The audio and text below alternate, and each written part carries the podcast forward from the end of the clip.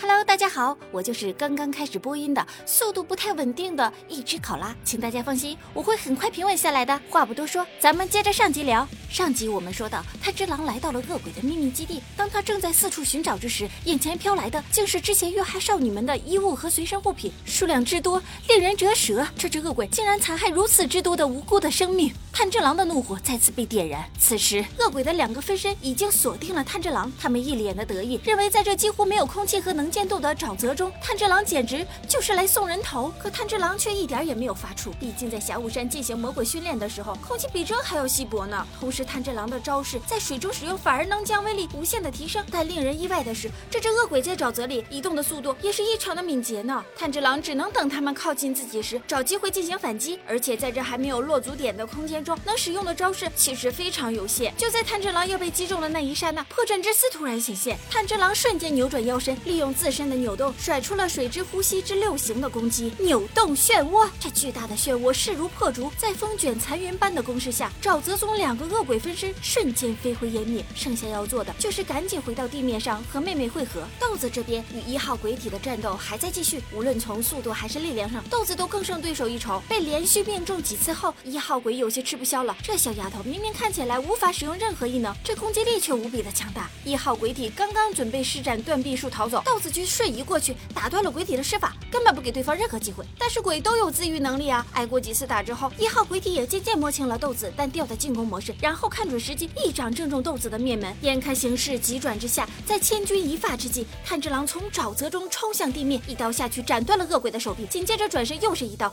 一号鬼体分身一下子失去了攻击能力，随后被炭治郎逼到了墙角，嗅着恶鬼身上邪恶的气息，炭治郎愤怒地问他：“你呀，到底杀了多少人？” 恶鬼一脸邪气的回答：“女人。”这种生物只要活得长一点，就又老又丑又难吃，所以我才会吃掉它们。你应该知道感谢我。哎，这种邪恶至极的话语彻底激怒了炭治郎，但此刻他还不能将眼前的恶鬼斩杀，因为他还要打探鬼王无惨的情报。可没想到听到无惨二字，一号鬼体瞬间冷汗直流，他眼中充满了恐惧，脑海中浮现了无惨的面容。即便日轮刀已经架在了恶鬼的脖子上，但他还是拒绝向炭治郎透露任何有关无惨的信息。恶鬼颤抖的表示：“我我真的不能说。”此时，炭治郎也嗅到了对方打骨子里散发出来的恐惧的气息。无惨到底是一个怎样的恐怖的存在呢？就在一号鬼体恐怖到崩溃的时候，炭治郎果断地结束了他罪恶的生命。随着一号鬼体被消灭，炭治郎完成了他的第一个任务，但有关无惨的信息还是没有任何进展。此时，受伤的豆子紧靠在墙角，炭治郎急忙上去检查情况，发现妹妹已经睡着了，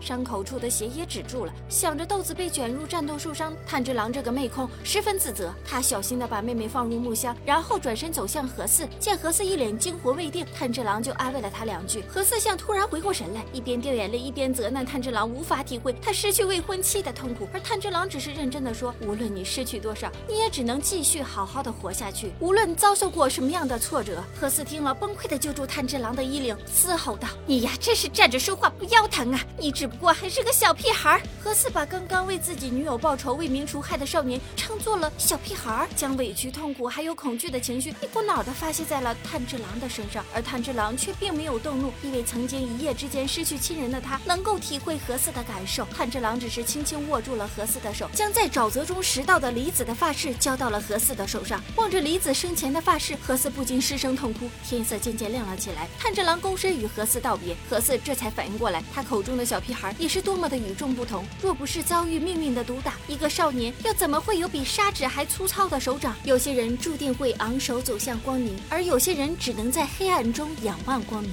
愿我们在自己的人生道路中，无论遇到了什么，经历了什么，都能坚强面对，顶天立地，胸怀广阔。好了，本集就到这里，咱们下集见。